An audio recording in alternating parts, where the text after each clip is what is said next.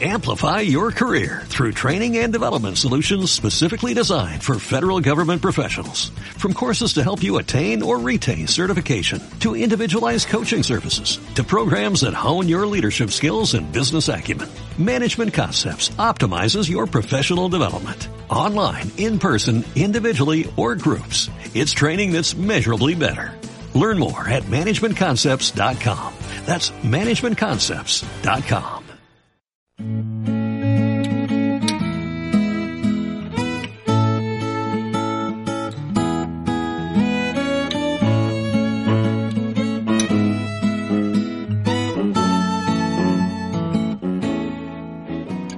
Bienvenido a un programa más de la taba al estrágalo.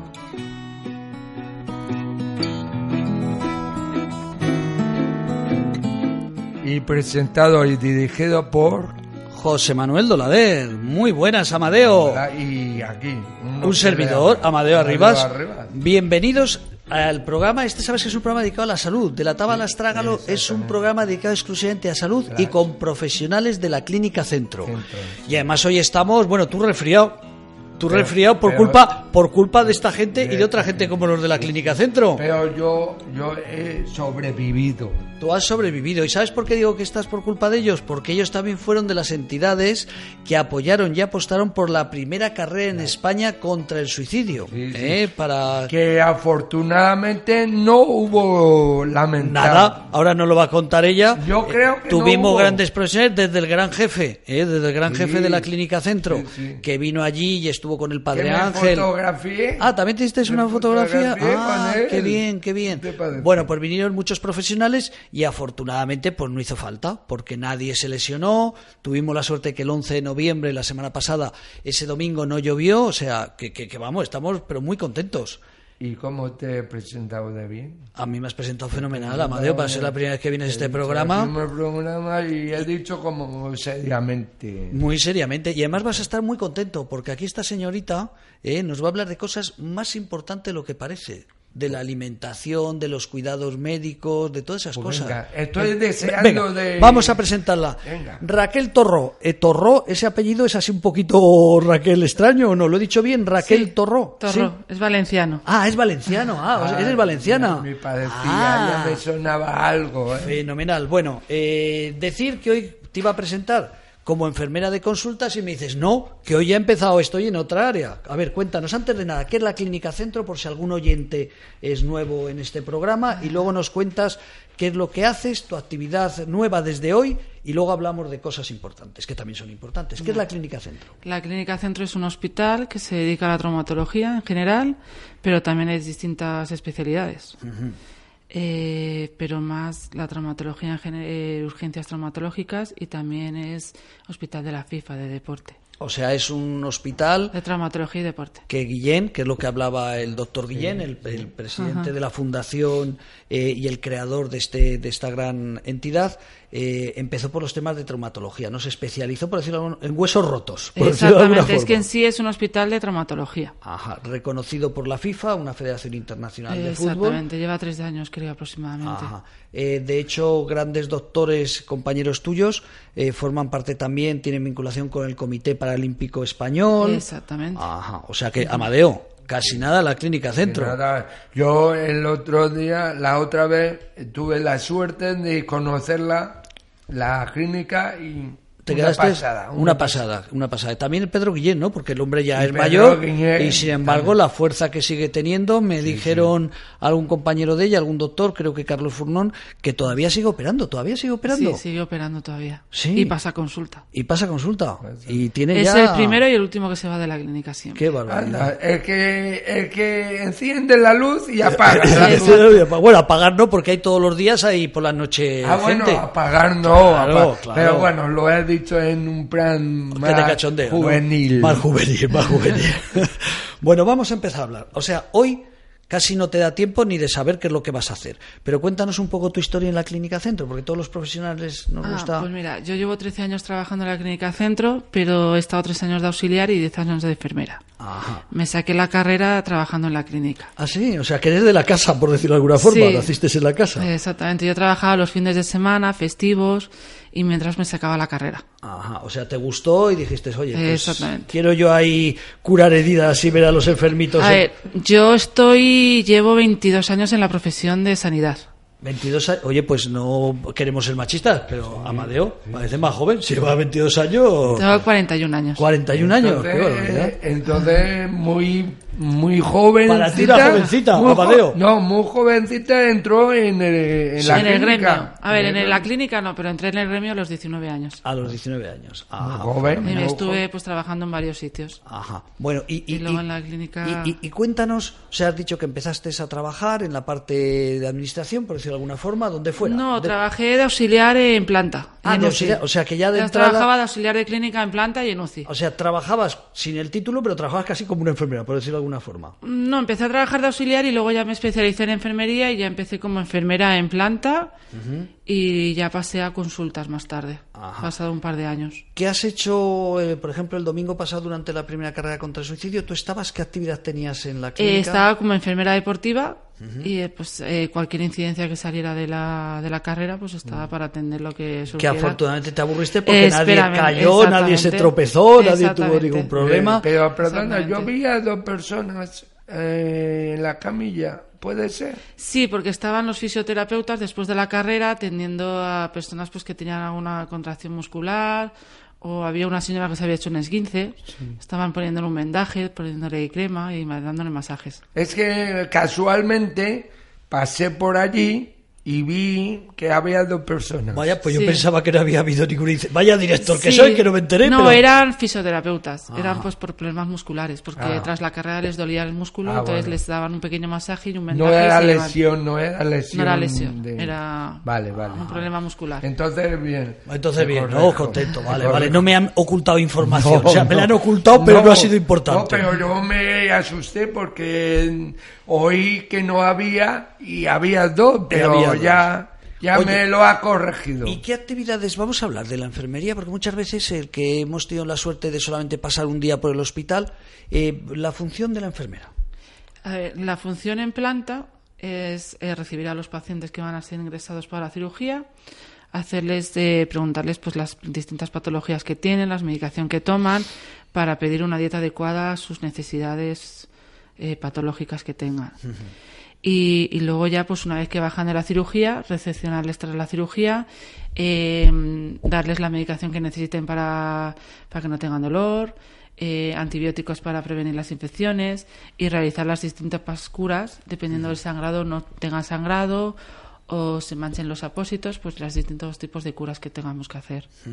Yo, fíjate, eh, acompañé a mi mujer a urgencias no de la clínica centro, sino del Gregorio Marañón, y la verdad es que es increíble un hospital. La actividad que hay, Muchísima, muchísima. los cuidados que hay, el gasto que tiene, porque a mí me llamó la atención que paciente que entraba, estaban en urgencia, pero es que ni tocaban sangre ni tocaban pero paciente que tocan, afuera los, los guantes, eh, inyecciones te sacan allí, eh, los apósitos te sacan ya todo envuelto, pero todo se tira, luego hay muchísima limpieza, muchísima higiene y Sí, se, muchísimo hace coste. casi, se intenta hacer casi todo estéril. Hoy en día ya las jeringas, las agujas, todo es estéril. Entonces todo se usa para un paciente y se tira.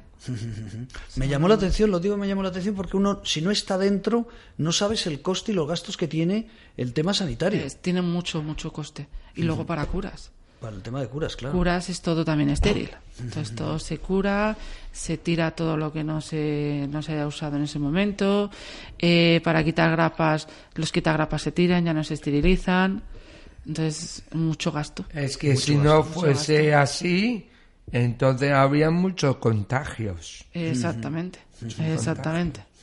Oye, y es importante, eh, te iba a decir que te iba a preguntar, perdón, ¿qué actividades empi- empiezas a desarrollar? Por curiosidad, por saber qué distintos tipos de enfermería, esto que me decías que en pediatría, te- en- eh, ¿qué, qué diferencia hay entre tu Pues- labor anterior y la de ahora? Pues, a ver, eh, cuando empecé yo en la clínica estaban en, en planta, en la planta pues eran los calmantes, recepcionar al paciente, todo lo que comentaba antes.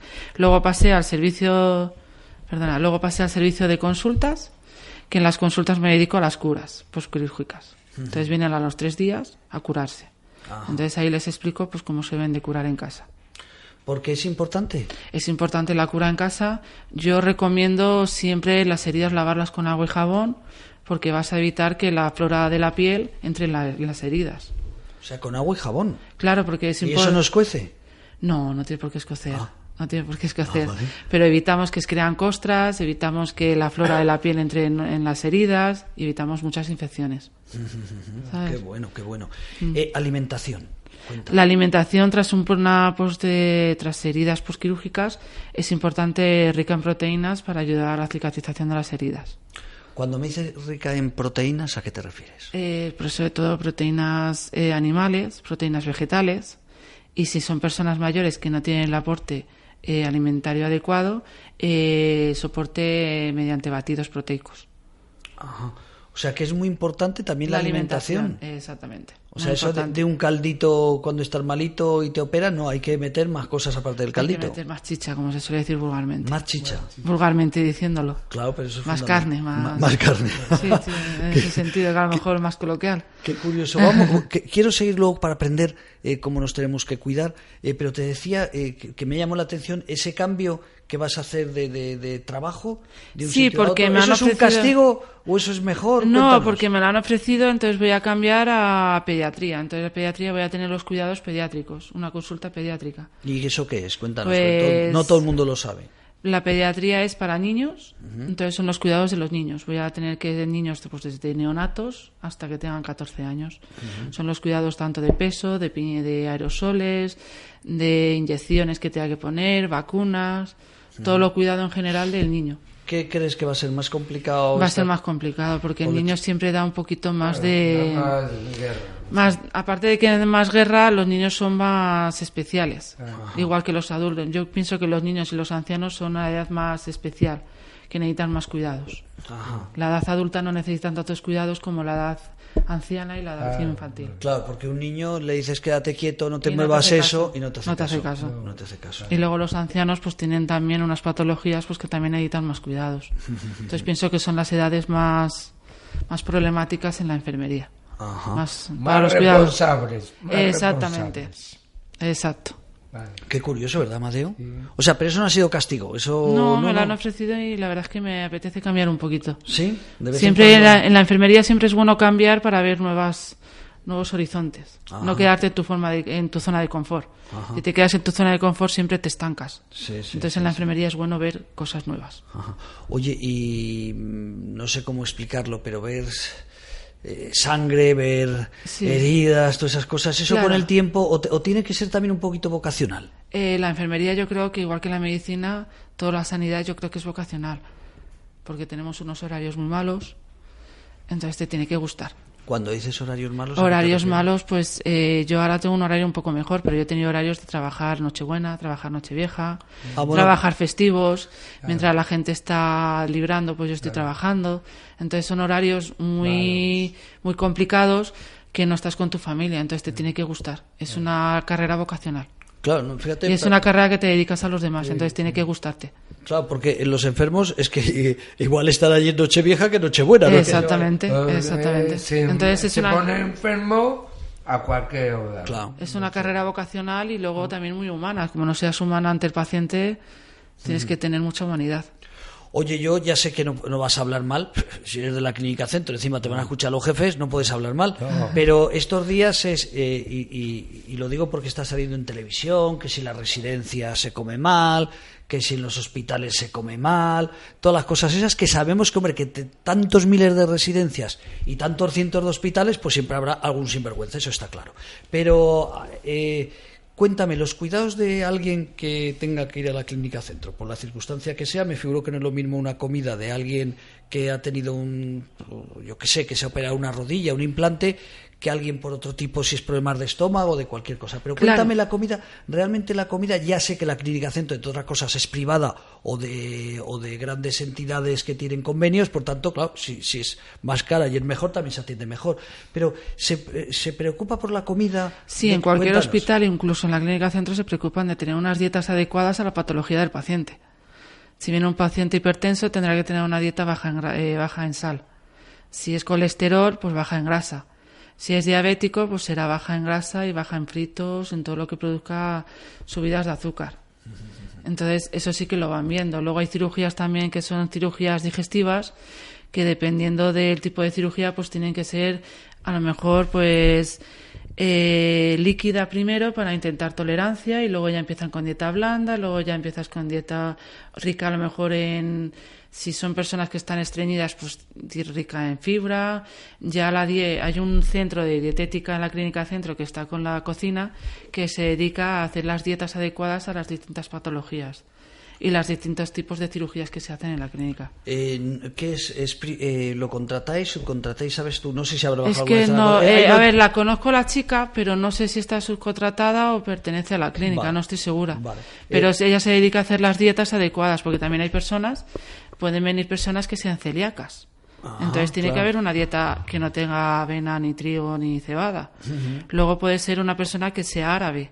Entonces sabes que los árabes no pueden tomar cerdo. Sí, ese rollo que les contaron en su día, fíjate lo que se pierde. Pero bueno, como es, Exactamente. como es el cuento de la religión en cada país, es una Eh, y luego diferente. personas que vengan a lo mejor que sean vegetarianas, entonces tienen que ser una dieta vegetariana, entonces las, las dietas vegetarianas tienen, no es siempre lo mismo, tiene que ser una dieta pues que sea ensaladas, pero que también tenga otro tipo de aporte que no sea siempre aburrido ensaladas, ensaladas. Fíjate. Entonces And- la dietista se dedica a está- todo eso. eh, eh, te está así mirando atentamente. es que, eh, claro, una, una, no es que hagas una paella, que venga, el domingo paella para todos en una clínica, no. en una clínica, no, no. paella para todos, no. No, no. Tiene que haber distintos tipos de dietas porque te puede venir cualquier persona. O sea que no es un menú que digas, venga, hoy garbanzos. Pues claro, hay gente que podrá comer garbanzos. Lo que sí que me imagino que de- de- deben quejarse casi todos, el 90%, que está soso. Porque claro, tenéis que tener mucho cuidado con el tema de la sal. Claro, por las hipertensiones, por las personas hipertensas.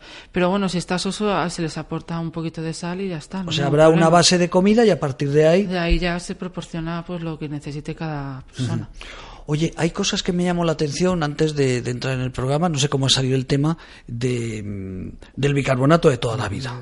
Que yo no sabía, Amadeo, que te vas a quedar de piedra, que el bicarbonato de toda la vida es bueno para muchas cosas. A ver, cuéntanos. Sí, Sí. yo lo sé sobre todo para las hiperglucemias. Cuando tienes subidas de azúcar y en casa no tienes preparado una, una insulina rápida, que los diabéticos saben muy bien cuando tienen una hipertensión ponerse la insulina rápida dependiendo de lo que tengas, el bicarbonato te sirve un poquito de, de De apoyo, alivio, de, alivio, alivio. de apoyo, pues si no tienes la insulina en ese momento, pues te tomas un poquito de bicarbonato, dos o tres cucharadas de bicarbonato sódico con un litro de agua y te ayuda a bajar eh, la insulina, Gracias. la glucosa en sangre te ayuda, porque coge las moléculas de glucosa.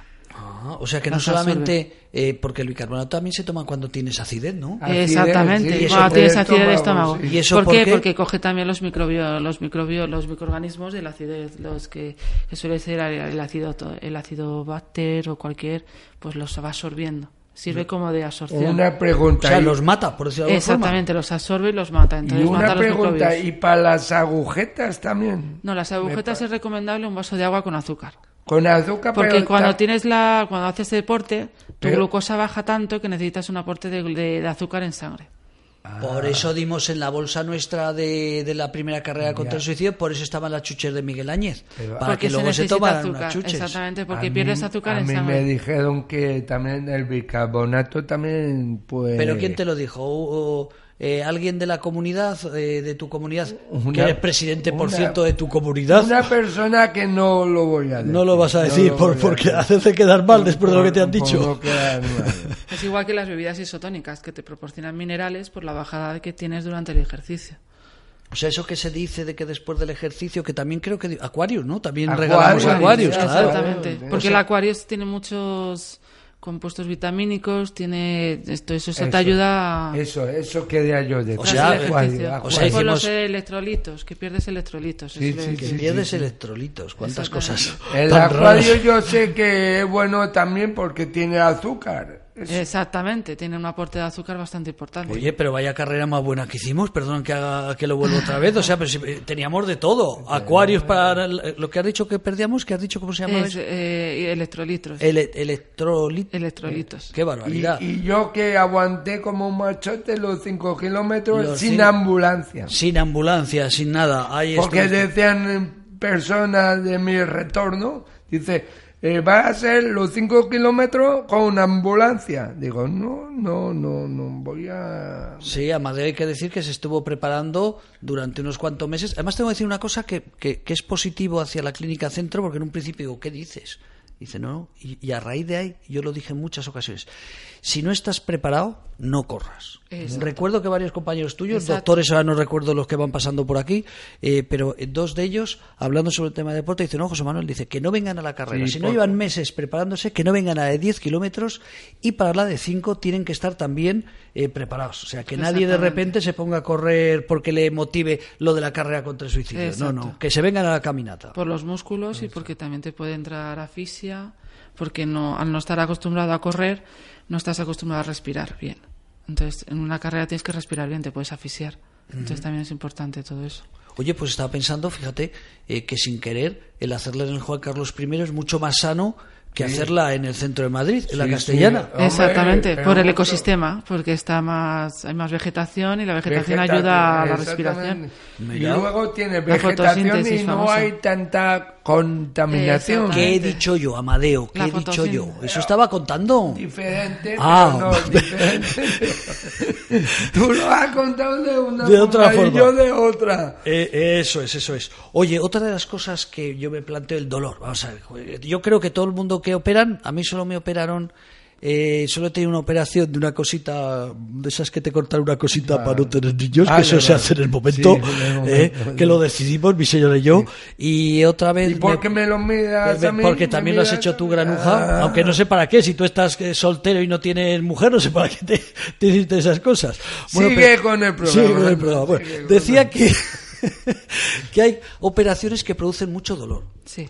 Entonces, eh, ¿cómo, ¿cómo se aguanta el dolor? ¿Te tiene que fastidiar? ¿Hay, hay algo, a ver, tú desde tu especialidad, eh, para alguien que, que tenga una operación y que le produzca un dolor, ¿hay algo, que, que- alguna medicación? ¿Se tienen que aguantar? Cuéntanos, vamos a aprender cosas, ya que viene hoy una enfermera de, con experiencia. Cuéntanos. Y, de una cuando- buena, y de una buena clínica. Normalmente cuando te dan el alta, la- eh, los informes médicos te explican cómo tomarte la medicación. Pero hay pacientes que si no les explicas bien lo que te pone, eh, te toman la medicación cuando quieren. Y no hay que tomarse la medicación. Exactamente. Hay No que tomar- con el reloj. Exactamente, hay que tomar la medicación según lo que ponga el doctor. Si pone cada 10 días, lo tienes que tomar en 10 días, no a los 3 días te la quitas No, porque te da la gana. claro. ¿Sabes? El doctor te está mandando una medicación para el dolor porque sabe que vas a tener dolor y la medicación, si te pauta cada 8 horas, te la tienes que tomar cada 8 horas, no cada, cuando tú quieras. Entonces, y hay personas pues que si les mandan una medicación cada 8 horas y luego otras medicaciones de rescate, si tienen dolor, se la toman cada 8 horas todas. Entonces lo que tienes que hacer es cada 4 horas tomarte una medicación y así estás cada 4 horas cubierto ese dolor. O sea, que si hay que levantarse por la noche o despertarse, perdón, por la noche, te levantas, te despiertas. Claro, pero si intentas poner horarios, si tienes cada 8 horas, intenta ponerte horarios de tal manera que te lo tomes a las 12 de la noche y te lo tomes a las 8 y tengas tus 8 horas de sueño. Porque si te despiertas a medianoche ya te despiertas y ya no duermes y si estás despierto empiezas a pensar caso, y el dolor se agudiza más. Mi caso no es Eh, así. por la noche se agudiza mucho más el dolor porque nosotros estamos pensando y no estamos entretenidos. Cuando estamos entretenidos tu dolor es como más pasajero. Raquel, ¿te puedo decir puede una ser. cosa? Sí. Yo, si me tengo que levantar, me acuesto y como si nada. Y si no tienes dolor no te levantas.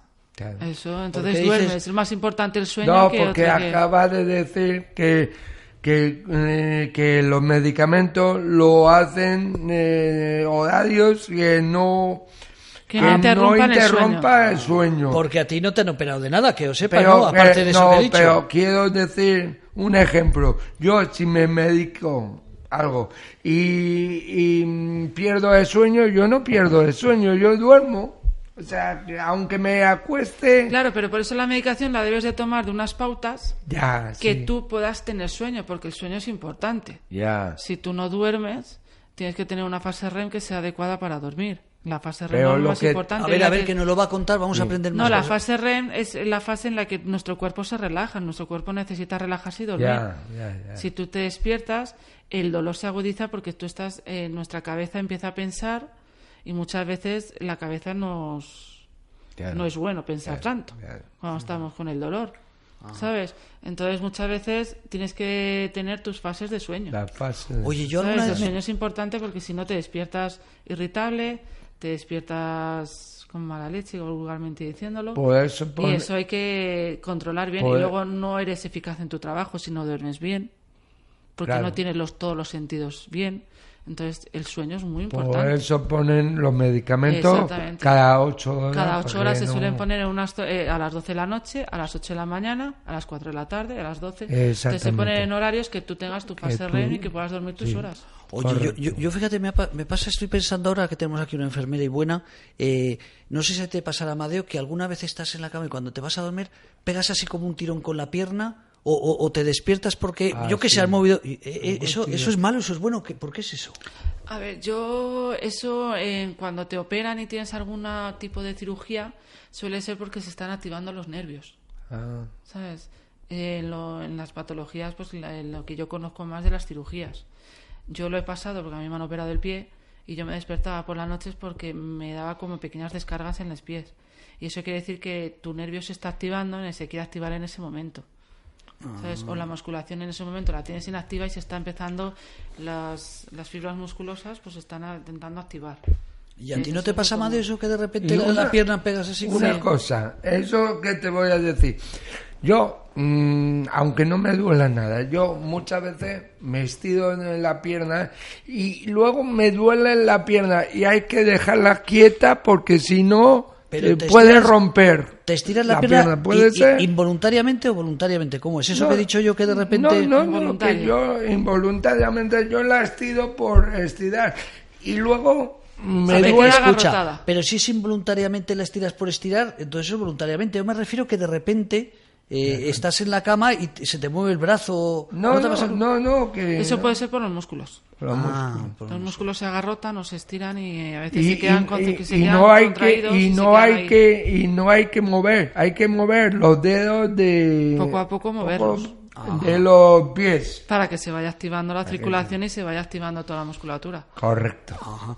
Oye, otra cosa que te he leído también interesante, productos naturales. Yo he apuntado aquí cosas que te estaba escuchando hablar ahí con una de las escuchas del teléfono contra el suicidio. Por cierto, vamos a recordarlo, 910-380-600, un proyecto que nace de la Asociación La Barandilla y que la carrera, esta carrera solidaria, tiene entre otras, otros motivos el dar visibilidad al teléfono contra el suicidio. 910-380-600, un teléfono creado para ayudar a las personas con problemas con, con sufrimiento, Mario. Pero Personas que piensan, personas que en un momento determinado pues están sufriendo tanto que piensan en quitarse la vida. Bueno, pues decía que le estaba escuchando que hablaba con una de las escuchas y te he oído decir algo de la importancia que tienen los productos naturales en la curación. ¿A qué te referías? Que yo he escuchado ahí de fondo algo. Sí. No es que estuviera yo escuchando ahí mal, sino que pasaba por ahí. Cuéntanos. Productos naturales, pues... Que tenemos en casa, que nos sirve de referencia cuando estás malito. Cuéntanos. ¿A qué te referías? Eh, pues por ejemplo, cuando tenemos problemas de estómagos, pues te viene bien a lo mejor productos naturales, eh, las manzanillas, eh, las hierbas. Es mejor comprar la hierba de manzanilla que las típicas manzanillas que se compran con bolsita, porque son suelen ser más fuertes. Esto lo que quiero decir es volario. Hay algunas cosas que, por ejemplo, para las heridas, lo que te he dicho, la proteína, pero también para las heridas te viene bien tomarte un aporte de soja o sobre todo de hidratos de carbono que sean de absorción rápida, que suelen ser las grasas vegetales. Ajá. ¿sabes? Y no sé qué O más. sea, no es malo tomar infusiones y esas cosas. No, a ver, las infusiones está bien tomarlas, pero también tomarlas en sus horarios. No te puedes tomar un té por la noche, que la teína es eh, lo que te Excitante, hace ¿no? excitante. Entonces, si te la tomas antes de dormir, pues no te vas a poder dormir. Pero un té también viene bien por las mañanas porque te ayuda un poquito a, a tener la vida, a- al acelerarte, al excitarte en las, en las labores que tengas del trabajo y todo eso viene bien. ¿Sabes? Pero no te la tomes antes de dormir porque si no va a ser peor. Bueno, yo creo, Amadeo, que hemos hablado de muchas cosas de la enfermería, pero yo es que me he enterado, me he enterado que esta mujer es muy solidaria. O sea, no la clínica centro como institución es solidaria, que apoya el deporte, todo lo que sean eventos deportivos y, y especialmente el teléfono contra el pues suicidio. que nos cuente que nos Claro, cuente. es que eso te va a sorprender, que aquí Venga. esta chica es muy solidaria. Venga, a Sí, ver. porque yo también estos oídos eh, han escuchado eh, que estáis o que estás en un proyecto con otras enfermeras. Cuéntanos. Sí, estamos en un proyecto con varias, eh, somos enfermeras y también hay algún auxiliar. eh, que somos del País Vasco, de Barcelona y de Madrid. Somos todas enfermeras que no trabajamos juntas en el mismo hospital, trabajamos en varios hospitales que nos hemos ido conociendo en cursos o nos hemos conocido trabajando juntas y hemos creado una asociación que se llama Enfermeras Nómadas. Enfermeras nómadas. Nómadas. Que llevamos pues prácticamente menos de un año, en el que el primer viaje que hicieron fue en junio a Camerún en el que nosotros no, no, nos dedicamos a hacer el trabajo allí de las enfermeras, nos dedicamos a formar a las enfermeras de allí, a ayudarles a cómo mejorar su trabajo, el día a día. Entonces, el curso que hicimos ahora en junio, que fueron mis compañeras, yo no pude ir, mis compañeras hicieron un curso de primeros auxilios y de curas y enseñarles pues cómo curar allí y los distintos tipos de apósitos que podíamos proporcionarles. Nosotros llevamos allí apósitos, llevamos todo el material que puedan necesitar de curas. Es un hospital, eh, que no te lo explicaba hoy, el hospital que lo lleva son las enfermedades siervas de María. Eh, son monjas siervas de María que se dedican a, esa labor y allí tienen un hospital que está en Chan, en el norte, pues, aproximadamente hacia el norte de Camerún, pasando desde Duala, que es donde bajamos nosotros, está aproximadamente seis horas en jeep y es una zona eh, rural en la que está el hospital y se dedica pues a las y también nosotros nos dedicamos a los a ir a los colegios a formar a los niños sobre la maniobra Heinrich, los atragantamientos y sobre la posición de defensa por si pasa algo en los en los colegios pues los niños cómo saber actuar. Claro, porque me da la sensación, yo estaba haciendo memoria, Amadeo, a la vez que estaba hablando ella, estaba pensando, nosotros eh, hace dos años hicimos una gala solidaria, mm. eh, bueno, el año pasado para nosotros, para la Asociación La Barandilla, pero antes de crearla, el año anterior hicimos una gala solidaria eh, para la gente de la calle, ¿Te acuerdas que fuimos por las noches a distribuir alimentos aquí en Madrid para la gente que vive en la calle? Mm. Pero el año anterior fue para unas monjas eh, vinculadas a San Juan de Dios, o sea, San Juan de Dios, pues como institución, tienen unas monjas que ahora no recuerdo, se van a cabrear si no digo el nombre, pero es que no me acuerdo, Benito Meni o Benito Meni, pues algo así. Y ellas en Camerún, recuerdo que todo lo que sacamos en esa gala. Iban a Bemba, no, No, perdón. A Bemba. que hicieron hace, una, hace un año y medio hicieron una que estaba en, en la zona de las tablas. no, no, nosotros no fue en el Ateneo de Madrid, ah. el coro de actores de Madrid, que por cierto este año Amadeo, en la gala solidaria que vamos a hacer, vamos a repetir porque fue un éxito, pues el coro de actores de Madrid actuó, buenísimo, ¿eh? sí, actuó gratuitamente en el Ateneo de Madrid y los 2.400 euros que recaudamos, a 10 euros por cada entrada, luego lo dedicamos en comprar alimentos, comprar cuchillas para mujeres bragas, eh, tampones, de todo y lo fuimos repartiendo a personas de la calle.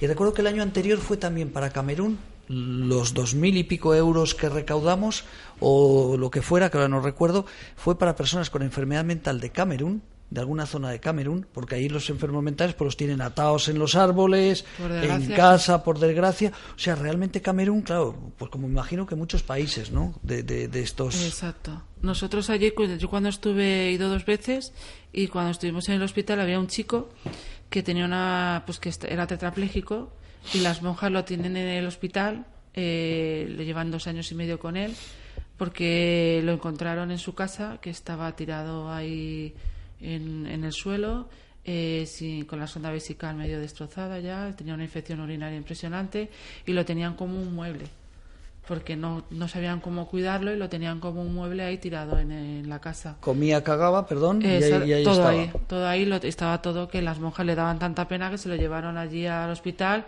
y allí vive el chico.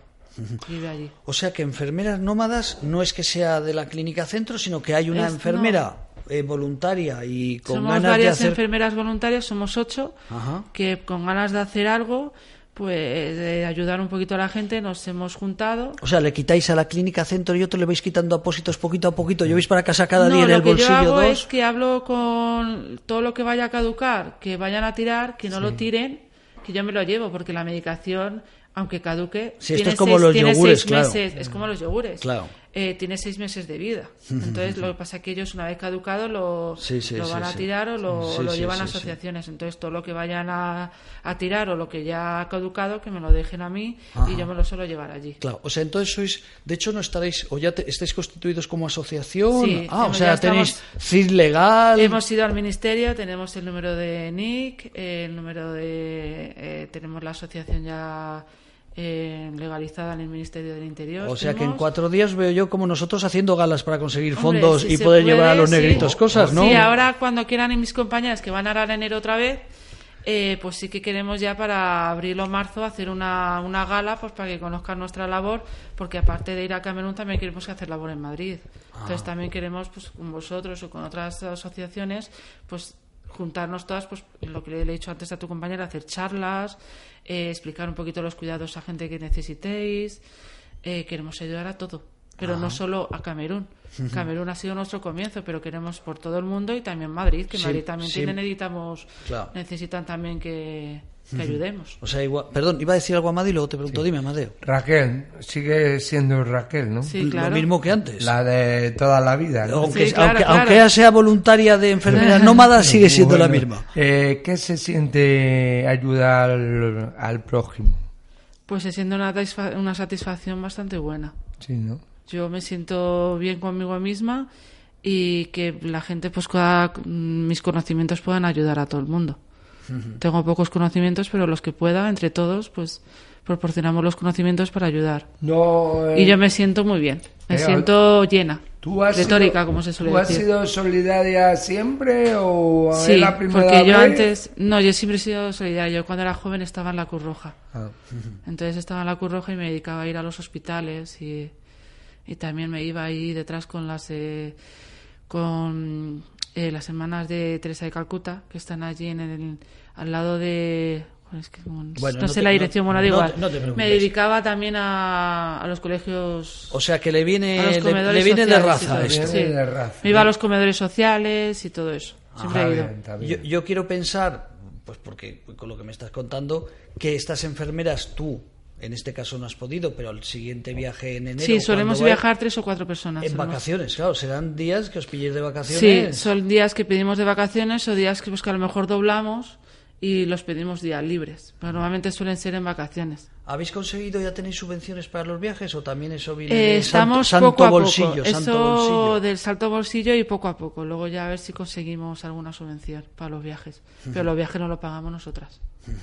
O sea que no solamente tienen que recolectar como pueden, sino que encima se tienen que pagar el viaje. Os ponen pegas, ya nos vamos, pero os ponen pegas, claro, es el la primera vez, eh, pero me figuro que si conseguís fondos la siguiente vez y en lugar de ir con unas bolsas vais con unos camiones, todo esto también tiene que tener unos, pro- unos temas legales, ¿no? Exactamente. Eso tendríamos que ir hablando. Si, ahora llevamos nuestras maletas llenas, que llevamos una maletita de mano para nuestra ropa y las demás las llevamos de material escolar, material de curas. Llevamos también trajecitos para los bebés, porque allí hay paritorio y no tienen trajes para los bebés. Pues poco a poco supongo que tendremos que tener unos trámites y hablar pues con, con los eh, con el aeropuerto. lo- ¿No os han sé puesto ninguna funciona. pega esas maletas que fuisteis pasando? ¿No, No. te han contado las compañeras si han tenido alguna pega? No, no, a mí la otra vez que fui no me pusieron ninguna pega y las llevaba llenas de material Ah, escolar. cuando dices la otra vez que fui, ¿tú ya has hecho alguna Yo salida? sí he ido hace un año. Hace un año y medio estuve, fui a Camerún. Ajá. Estuvimos en una salida en la que fuimos allí a hablar igual. Estuvimos, yo estuve en paritorio y mis compañeras estuvieron unas en quirófano y otras en cirugía. ¿Y qué les contabas allí en el paritorio? ¿Qué, qué es lo que hacías allí? Pues Aparte de ver a los negritos y todas esas cosas allí, ¿qué, qué- A ver, allí lo que se habla es francés, entonces yo no hablo mucho bien francés, pero me defendía en inglés. Ajá. Eh, pues más eh, en paritorio es, pues, sobre todo que dieran paseos. Eh, si no, pues no podían dar a luz, pues les metía corriendo para hacerse cesáreas. O sea, porque- Estaba con los niños, todo eso. Porque me quieres bebés. decir que estamos muy adelantados en España, Allí eh, nada, hasta allí cosas nada. elementales que aquí te parecen Allí que, eso está... Allí las gasas, aquí tenemos gasas estériles que las tiramos. Allí las gasas las tienen que esterilizar. Allí las gasas las lavan, las tienden, las esterilizan en una máquina. Y luego Las inyecciones, las eh, también igual las esterilizan. Como en España hace 50 años, que tú eres muy joven, pero como en España hace todo, 50 todo, años. todo se esteriliza. Las gasas no se tira nada. se lavan, se esterilizan, se tienden y una vez eh, tendidas se meten en, en paquetes y se meten en una máquina de esterilización.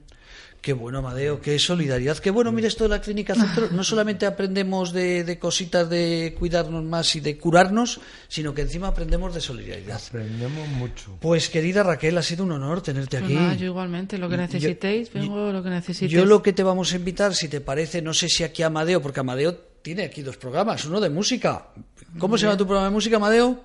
Porque se va a reír. El pinchadisco. El pinchadisco. En los años 80. Claro, yo vengo de ahí, de los años 80. De los Bueno, pues tiene un, 80. un programa y luego tiene un programa vis a vis con Amadeo. Esa- y eso es de preguntas. Yo no sé si hay... Ahí están- Pregunta y respuesta. Pregunta, claro.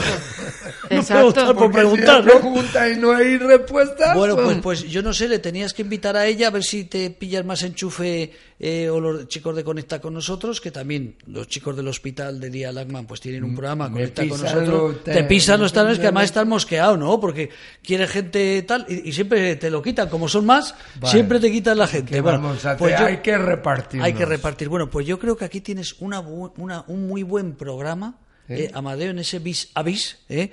vis a vis con Raquel Torro, Torro, ¿no? Torro. Torro. Torro con acento en en la O. Eh, exacto, la O. Exactamente. Bueno, pues tienes un muy buen programa de solidaridad. Y con eso nos vamos. Venga. Querida Raquel, repito, un honor. Muchas tenerte. gracias igualmente. Y queridos oyentes, el próximo mes volveremos con el programa de la Tábala Astrágalo para hablar de muchas cosas más A de la sanidad. tapa, a- atrás, claro. Exactamente, Atrás, exactamente, con la Clínica Centro. ¿eh? Ya lo hemos dicho, una institución ejemplar, una empresa ejemplar, eh, donde, pues fíjate, hoy sin querer hemos visto su otra parte, ¿eh? su otra parte solidaria de sus empleados.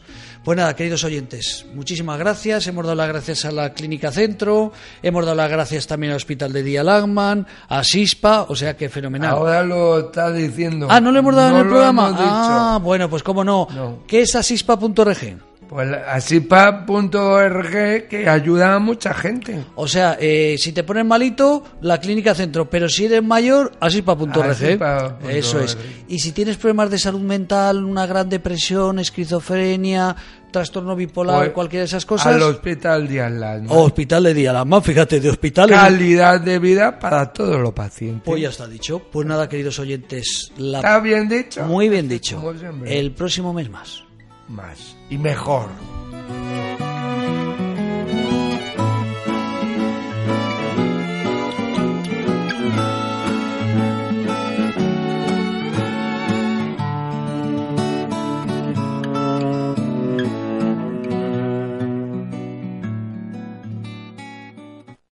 Amplify your career through training and development solutions specifically designed for federal government professionals. From courses to help you attain or retain certification, to individualized coaching services, to programs that hone your leadership skills and business acumen, Management Concepts optimizes your professional development. Online, in person, individually, or groups. It's training that's measurably better. Learn more at managementconcepts.com. That's managementconcepts.com.